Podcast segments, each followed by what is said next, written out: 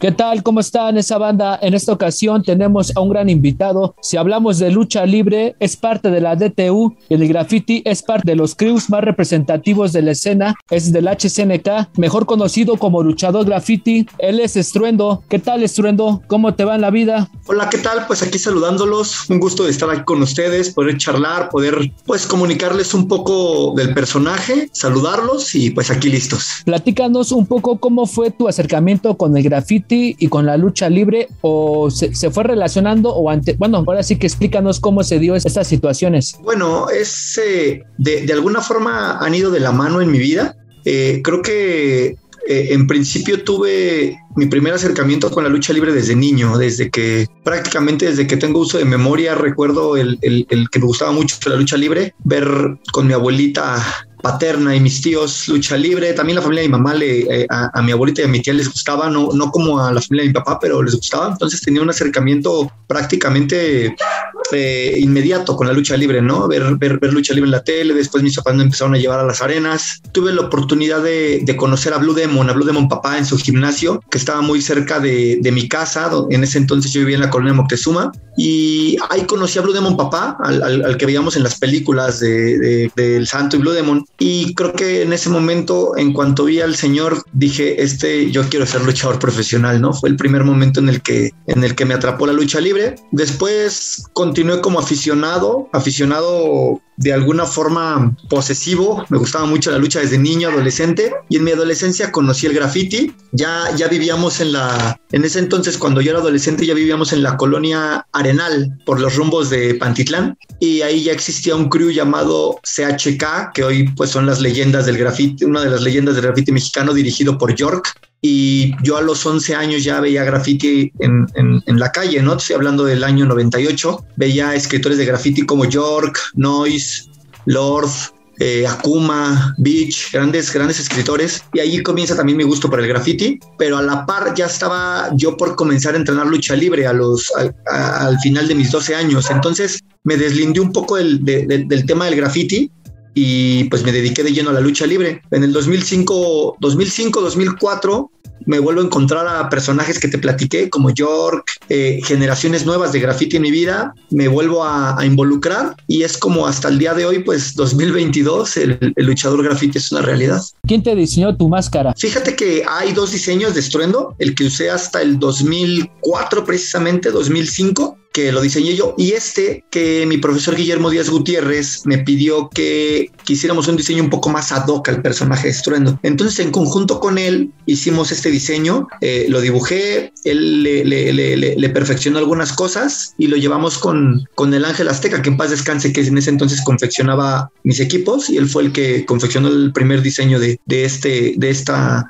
de esta nueva imagen de estruendo. ¿Y estas máscaras se pueden este, comprar o no más son para ti? Eh, no, fíjate que eh, he, visto poco, poca venta en, en los puestos de, de máscaras mías, eh, contadas ocasiones, puesto que por lo regular los, los vendedores venden más de las estrellas, ¿no? Raramente se venden como de, de, de luchadores más unders, pero únicamente mis máscaras profesionales pues las vendo yo, evitando también un poco el tema contrastante de la piratería y eso. Sí vendo, vendo únicamente mis máscaras profesionales o las vendo yo. También hago de repente como ediciones de máscaras semi profesionales un poco más accesibles. Y al año hago cuatro o cinco paquetes de, de 10 máscaras. Entonces, pues las profesionales siempre están disponibles y las semiprofesionales, pues yo creo que de repente cada, cada dos, tres meses hay, hay ediciones. Sí, te hago mención de esto porque yo también soy desde morrillo muy fan de la lucha libre y creo que lo principalmente a nosotros con visualmente nos atrae mucho la máscara.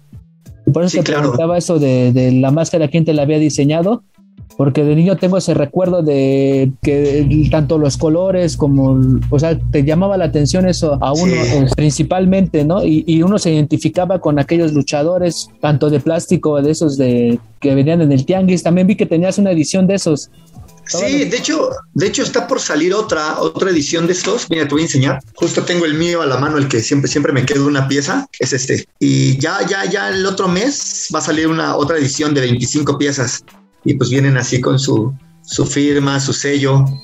Entonces un poco ahí como que, como compartir con, con la banda este tipo de, de productos. Ahorita que platicabas eso como de, de, de lo que nos llamaba la atención como aficionados, recuerdo mucho que yo cuando, cuando era niño comíamos en una, en una birria ahí en la colonia Moctezuma, la 172, la birria de Enrique, muy famosa en ese entonces. Y Enrique tenía, no sé si te acuerdas de estos bustitos de luchadores que, de resina que solo es como el busto, el, el pues un busto, ¿no? Y tenía la, tenía la birrería forrada de esos, de estos, bueno, de estos souvenirs de la época, porque en el, en el 89, 90 no había nada de esto, de, de, de, souvenirs, eran los muñequitos y, y, este tipo de bustos. Yo iba a comer ahí con mis papás y de verdad, la hora, hora y cuarto que estábamos ahí comiendo, me la pasaba feliz viendo las máscaras, los colores de cada, de cada luchador. Era, cada época en, en la era de la lucha libre ha tenido diferentes etapas tanto de souvenirs, de luchadores, de personajes. Entonces es parte de la parafernaria de, de la lucha libre. Y dentro de la cultura, ¿no? Eh, de los domingos más que nada también, ¿no? Este, ver, las transmisiones, la gente se apasiona. desde temprano, ¿no? la gente se apasiona con las, con las luchas y, o sea, que adoptamos a, no, yo soy de técnico, no, yo soy rudo, a mí me gusta este y así. Desde morrillos como que traemos esa loquera y está chido, ¿no? Bueno, más bien ese, ese estilo de vida. Eh, ¿Cómo fue tu acercamiento con esta empresa que se llama DTU? Fíjate que eh, la empresa está por cumplir 15 años. Eh, yo creo que yo la había seguido desde que empezó hace 15 años. Yo, yo hace 15 años pertenecía al grupo cibernético de la Escuela del Consejo Mundial de Lucha Libre y yo creo que fue un proyecto que llamó la atención y los reflectores de la prensa, de los aficionados y de los mismos luchadores, porque era un proyecto nuevo de TU. Yo conocí a Crazy Boy desde, desde esas fechas, yo creo, desde el 2007, porque Crazy Boy se había integrado un año al Consejo Mundial y había compartido con él algunas giras de, de trabajo y después, pues, o sea, cada quien sigue su carrera, le estaba dirigiendo DTU. Y ahora en la pandemia, eh, ya con las redes sociales, fíjate, yo no lo tenía en Facebook, nos agregamos, nos saludábamos siempre, nos escribíamos. Y en 2021, que fue el, bueno, en el 2020, que fue el aniversario del el 20 aniversario de Estruendo, y esto se celebró de una forma diferente por la pandemia. Como todos sabemos, pues la pandemia creó una normalidad nueva, creó una forma nueva de, de trabajar, de hacer exposiciones, activaciones. Entonces yo no, yo no quería dejar pasar desapercibido el 20 aniversario y había pensado hacer una exposición virtual porque obviamente el 20 aniversario de esto era importante para mí. Y como por octubre se logra regresar al semáforo naranja del 2020. Y ahí es cuando decido que podemos hacer una, una exposición más, eh, más controlada, eh, con un poco de control de ingreso de la gente y me animo a hacerla. Invito a Crazy Boy a cortar el listón. Eh, la expo llega mucho más gente de lo que esperamos. Afortunadamente teníamos el apoyo de, del grupo Rino, de la delegación Venustiano Carranza, que nos apoyó a, a, controlar a la gente, a sanitizarlos, a ponerles el gel, y, todas las medidas de que en ese momento se requerían. Entonces eh, se, logra hacer un gran evento y Crazy Boy me dice, oye, me hace la invitación a, formar parte de TU. Con gusto le digo que sí. Yo, yo, había, yo estaba pasando por un momento muy importante en mi carrera a finales del 2019 un resurgimiento de estruendo en la lucha libre independiente. Se viene la pandemia y pareciera que todo se viene abajo, ¿no? Se acaban las funciones, eh, deja de haber lucha y, y, bueno, fue, fue un momento contrastante para mí porque de pasar a estar luchando seguido, de darme a conocer más en el circuito independiente. Entonces me viene esta oportunidad con DTU, gustoso acepto y a la semana siguiente me dan mi primera oportunidad en un evento en Tulancingo. Y bueno, pues ya vamos para año y medio con DTU, muy gustoso, muy gustoso con el apoyo. Estoy muy, muy contento de pertenecer en DTU. Y como lo he dicho en algunas entrevistas, no, no sabemos cuánto nos queda, no sabemos cuánto, van, cuánto duremos, pero esta última fase de mi carrera me gustaría terminarla con DTU. ¿Cuáles son las técnicas que debe de aprender alguien que quiere dedicarse a la lucha libre? Eh, bueno, yo creo que lo que te dije hace rato también en la lucha libre ha ido, ha ido evolucionando. Eh, bueno, la pregunta, siendo personalmente para mí, yo creo que lo, lo, primero que yo creo importante para ser luchador profesional es una preparación 100% específica en tumbling, marometas, eh, resortes, coordinación. Yo creo que eso sí, cualquier luchador, el estilo que debe elegir, eso es lo más importante, el tumbling, ¿no? Después, yo creo que sí es muy importante el acercamiento a la lucha olímpica.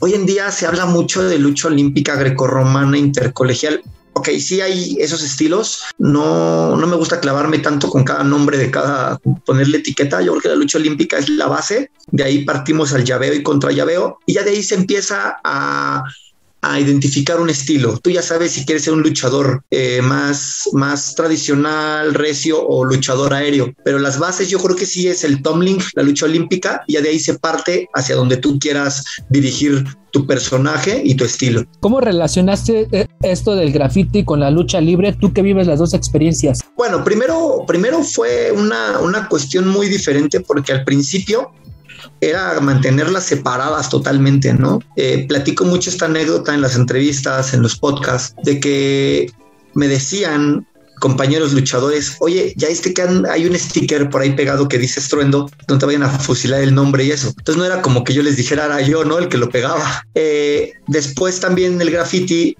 llegaron dos, tres comentarios que me decían, oye, hay un luchador que se llama Estruendo, no te vayan a demandar, ¿no? Así como de broma. Y yo era el, o sea, el mismo en, en, ambas situaciones. Y yo decidí mantenerlo diferenciado uno del otro por, por un tanto por, por el tema radical de la lucha libre, del respeto, que en ese entonces no se podían combinar esas cosas, era un poco más, más, ¿cómo te diré? Como más duro el ambiente. Y en el graffiti decidía no, no hacerlo, como en mi vida personal, hablar de la lucha, porque es padre cuando le platicas a alguien que eres luchador, pero también nunca falta, ¿no? Que están ahí, a ver, vamos a luchar o dame unos pierrotas. O sea, entonces, en un momento de mi vida yo decidí también como mantener eso con la gente que no conocía, que no, no andaba platicando con nadie de eso, porque también me evitaba ese tipo de cuestiones, ¿no? Y no, llegó un momento en el que, a pesar de mí, en el que la bomba estalla y ya no puede seguir estando esto separado, ya no puede estar estando esto en el anonimato, empiezan a llegar documentales importantes, empiezan a llegar entrevistas importantes, exposiciones importantes y ya es imposible mantener, mantenerlo separado. Eh, ya se sabía que, que, yo era el mismo que hacía graffiti, que el que hacía lucha libre y estaba de algún modo, de algún modo en cada camino, cada cosa, ¿no? Eh, eh, mi padrino, el negro Casas, me, me incitó mucho a, a, hacer al luchador graffiti. Él fue el que me bautiza como luchador graffiti y me incitaba mucho a, a combinarlo. También un poco yo como, como no queriéndome atrever a hacerlo, seguía, seguía y ahí iba. Y bueno, ahora en esta última parte Crazy Boy ha insistido mucho, ¿no? En, en, en cómo manejarlo, en cómo hacerlo, me, me, me, da opciones, me da opiniones y ahí vamos paso por paso llevándolo con el respeto que merece la lucha libre, sin, sin faltarle el respeto a la, a la escena, tanto del graffiti como de la lucha libre. El personaje se ha ido combinando y creo que va por buen camino. ¿Qué otra pasión, aparte del graffiti y de la lucha libre, te gusta? Bueno, me, me, me gusta mucho eh, el béisbol. El béisbol es otra, otra actividad que no practico, pero que me gusta mucho ver que, que, que, me gusta mucho como deporte. Yo creo que es como, como esa, esa, esa parte ahí oculta que tiene uno, ¿no? Esa afición. Eh, yo creo que el, el, el, béisbol y el box. Ambos, ambos me gustan mucho como aficionado, no, no, no, no, los he practicado nunca en uno de los dos. Yo creo que por eso tengo esa pasión por ellos, porque tengo esa separación de, de la diferencia de exponente a aficionado, ¿no? Soy aficionado del, del, del box, del béisbol, y bueno, otra pasión que tengo desde, desde hace siete años exactamente, pues el estar con mi hija, ¿no? El compartir con ella, el compartirle dibujo, el compartirle deporte, el compartirle lo que yo hago como padre. Yo creo que hoy en día, ajeno a la lucha libre y al, y graffiti, el, el, el, ser padre es, es la actividad que más, que más disfruto en mi vida completamente. Ok. Eh, ¿Habrá alguna exposición próxima de tu arte visual? Sí, este, este 2022 eh, no quiero darles fecha, no quiero, no quiero darles nombres, lugares, se vienen proyectos muy importantes, se vienen proyectos que, que pues te, tengo dos años preparando, eh, ex, exposiciones que están aquí en casa guardadas en una cajita con mucho amor, en cuadros emplayados, ya enmarcados, listos para salir a la calle. Eh, yo también me uní un poco al 2020, hice la exposición del 20 aniversario porque era algo que, que, que tenía que hacer, que se prestó perfectamente con, con, con una pausa en la pandemia que bajó y que luego, luego volvió a subir lamentablemente, pero yo estaba un poco en la parte de apoyo de, de, de, no hacer eventos, de no incitar a la gente a salir, de no incitar a la gente a hacer aglomeraciones. Entonces decidí también quedarme en la casa, decidí también dejar el proyecto de Estoy en la casa. Estuvimos saliendo a luchar con el 20% de público, estuvimos saliendo a luchar con las puertas cerradas, eh, no accedí a ir a eventos de puerta abierta completamente cuando estábamos en semáforo rojo, incluso naranja, decidí no ir a esos eventos y ahorita estas invitaciones están presentes.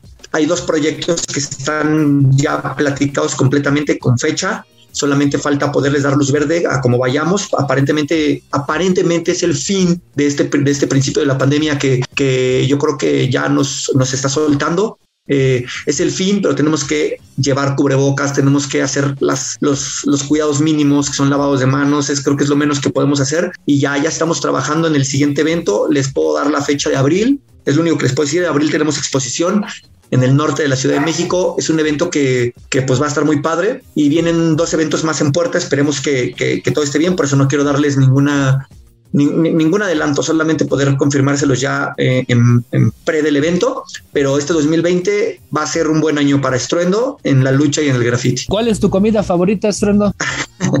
este, no, pues definitivamente las enchiladas de mole están en el, en el top one, las enchiladas de mole. Sí, este, luego a veces pregunto mucho esto porque digo también, la, a fin de cuentas, la gastronomía es parte de nuestra cultura y parte de nuestro arte y y todo se relaciona. Y, y, digo, aparte, para conocer un poco más ustedes como, en tu caso, como luchador y como artista. No, gracias, pero sí las enchiladas de mole, el, top one de, la, de, la, comida.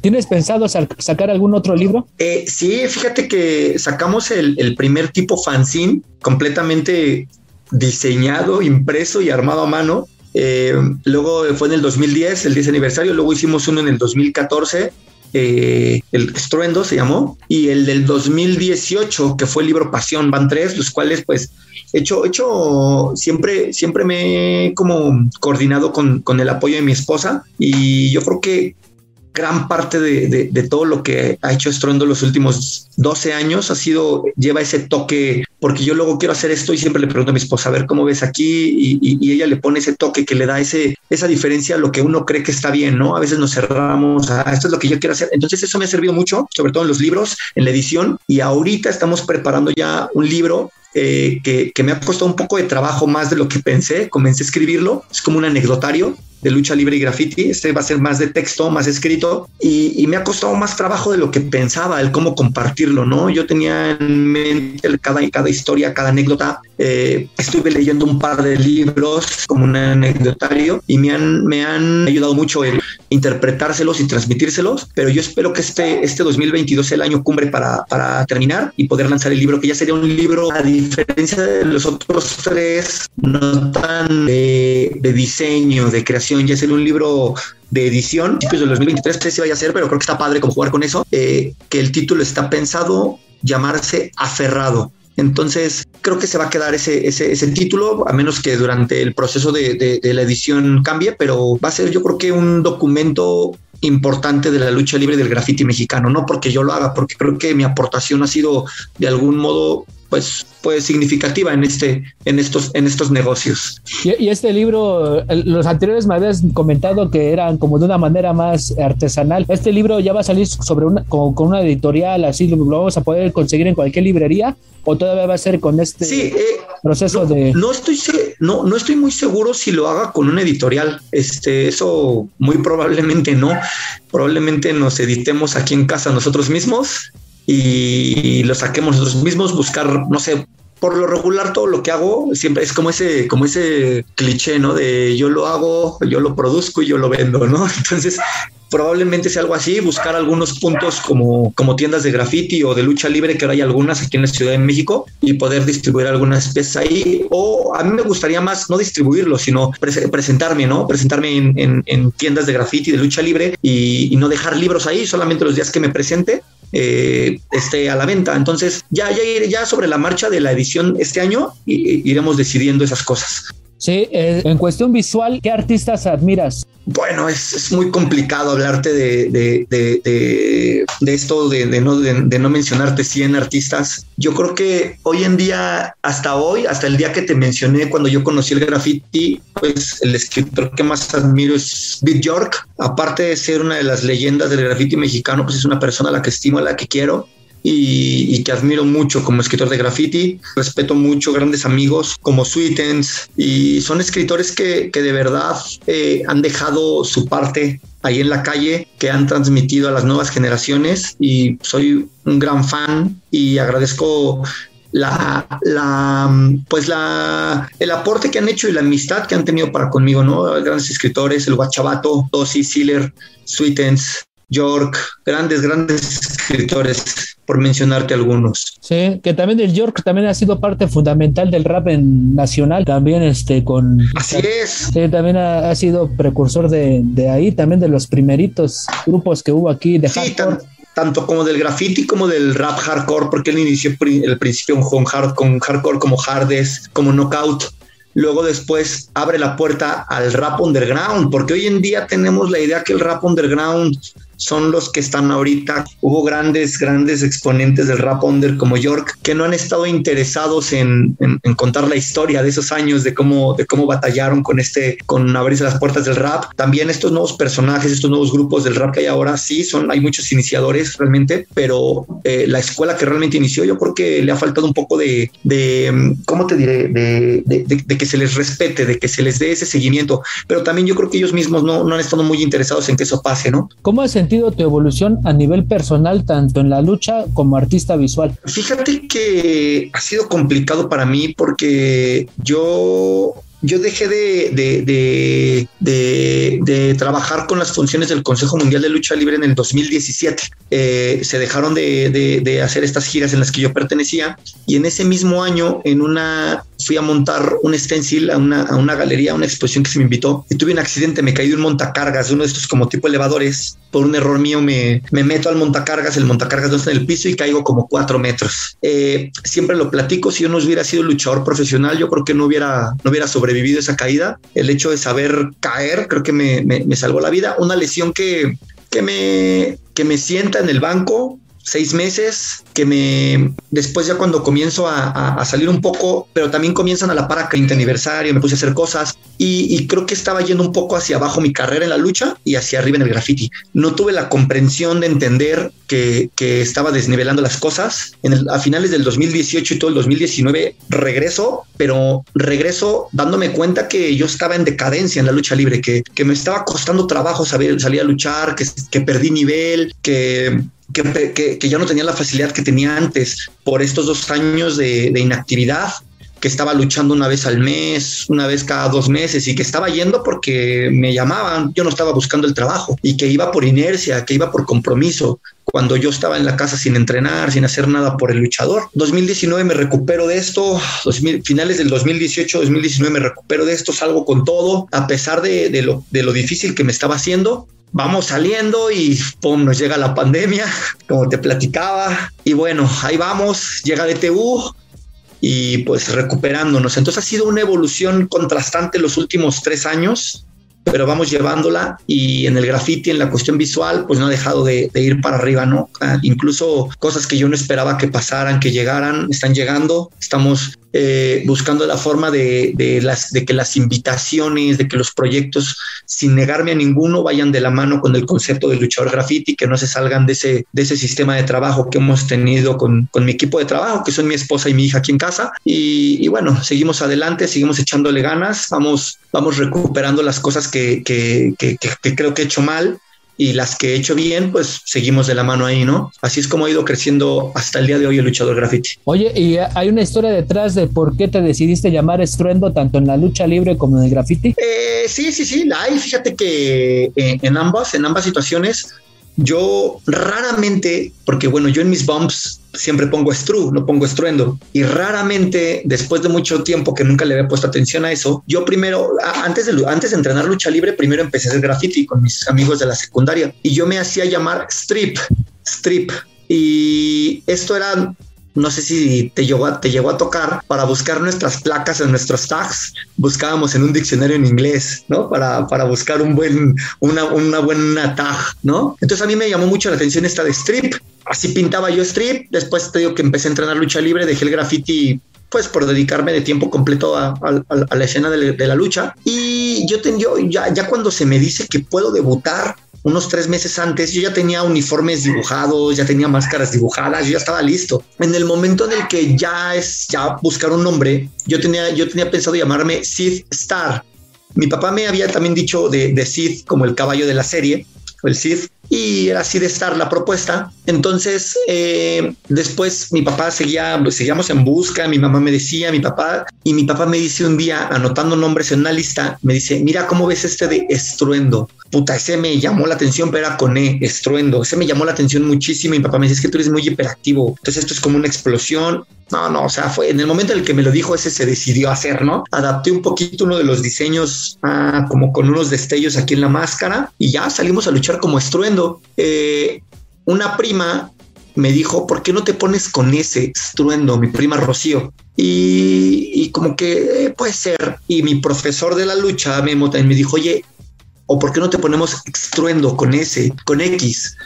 Y no, yo creo que me, o sea, yo le dije, no, me gustaría más con ese estruendo. Y ahí se quedó ya estruendo sin E, que, que, que fue como quedó. Y irónicamente, después que empezó a hacer mis bombs Stru, me acordaba que yo pintaba strip, o sea, sin querer queriendo, era muy similar la primer tag a, como lo hago ahora. Y así es como, como la historia que hay detrás del nombre de Estruendo. Esto que mencionas, bueno, anteriormente de que tu esposa y tu hija son parte de tu equipo de trabajo y también esto de cómo surgió tu nombre de Estruendo, también parte de tu familia, también este, tu papá y tus demás familiares te, te dieron, eh, ahora sí que te sugirieron la neta está muy chido, ¿no? Porque al fin de cuentas es algo, tanto la lucha libre y hoy en día el graffiti, pues es algo que también la misma familia ya, ahora sí que se siente orgulloso de la gente que hace ese tipo de cosas.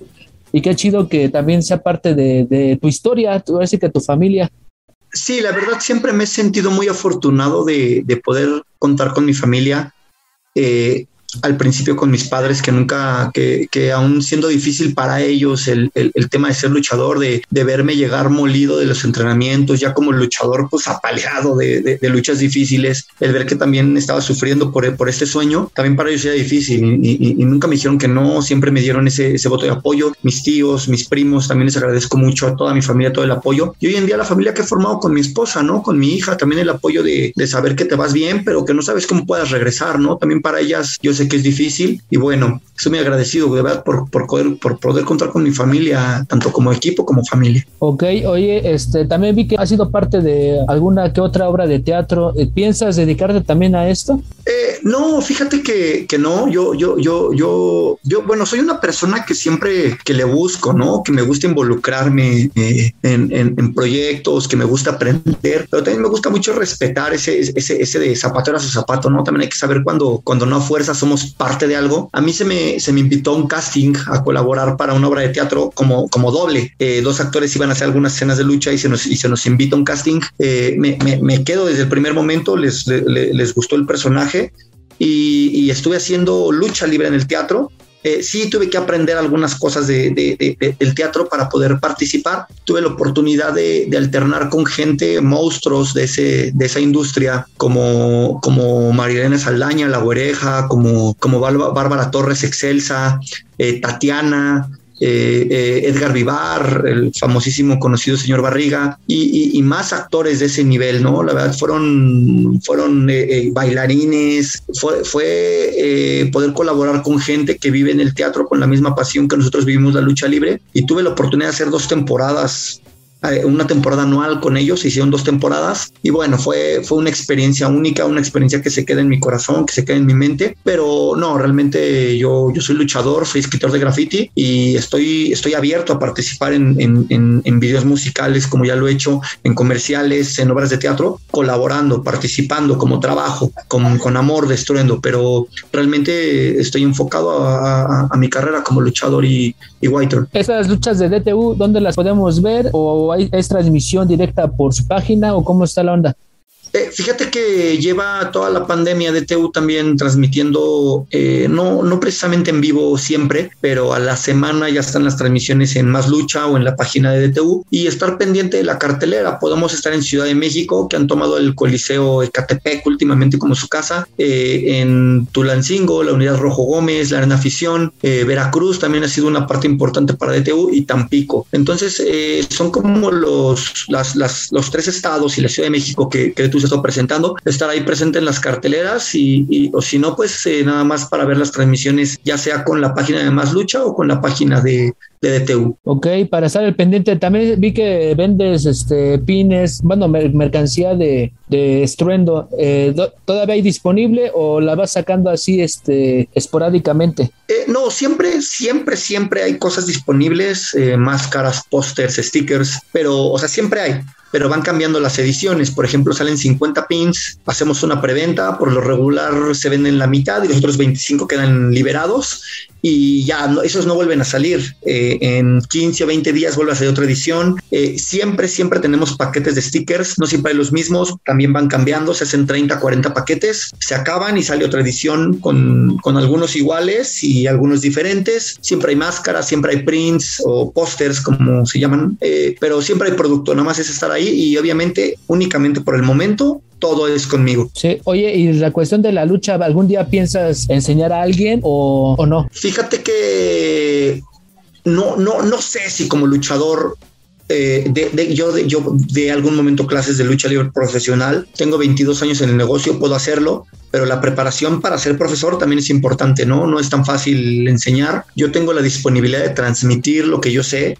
Eh, tanto en el graffiti como en la lucha, como en el deporte. He tenido la oportunidad de entrenar al grupo Rino del pentatlón en Tomlin, en iniciación de lucha libre, porque yo en este momento no me siento capaz de, de poder enseñarlos más allá. Yo creo que primero tendría que pasar un proceso de, de, de, seguir enseñando iniciación de lucha libre y ya después poder transmitir todo lo que yo he hecho como luchador. Eh, estoy preparándome, eh, voy, a, voy a tomar cursos de entrenador con la FEMELA, que es la, eh, la, la Federación de Luchas Asociadas de la CONADE de Lucha Olímpica. Tomaré un par de cursos con ellos como entrenador probablemente hasta como árbitro. También son mis proyectos para este año y, el otro empezarme a preparar como entrenador y como árbitro, eh, porque lo que te digo, no sabemos cuánto vamos a durar en el ring. Yo, yo, yo, yo estoy consciente que estoy en mi última etapa de mi carrera y quiero seguirme preparando para, para poder seguir en esto, de, en otra rama. Entonces, yo, yo, yo, yo creo que voy a poder, si no dar clases de lucha libre, poder dar clases de preparamiento físico, de iniciación de lucha olímpica o libre y, y en algún momento ahí estará Estruendo en esa, en esa rama. Eso es, eso es un hecho. Ya por último, Estruendo, te agradezco el tiempo que nos hayas dado para esta entrevista entrevista y vamos a estar al pendiente de tus proyectos tanto visuales como también en la lucha libre. Lógicamente, pues bueno, te vamos a seguir viendo en la calle por, por tu sí. y todo. Eh, y también esperamos verte algún día eh, presencialmente para también hacer este podcast, esta entrevista y, estar al pendiente de lo que venga como luchador y, y, todo lo relacionado a tu carrera. ¿Algo más con lo que quieras despedirte? Eh, no, primero que nada, eh, agradecerte a ti la invitación, Eduardo, estar aquí hoy en el, en el podcast. Gracias, gracias este, por compartir el tiempo ambos, tanto ustedes como yo. Eh, y aquí estamos presentes, retomando la, la invitación a poder hacer algo en físico, que ahora ya es más fácil hacerlo. Ojalá que puedas acompañarnos a la exposición de abril. Eh, esto lo haremos con, bueno, te había dicho así como que esta es, esta es la que ya está más cercana, que ya tenemos ahí ya un poco más de, de, de preparación y de seguridad para la exposición. Será con mis amigos de Casa Desastre al norte de la ciudad.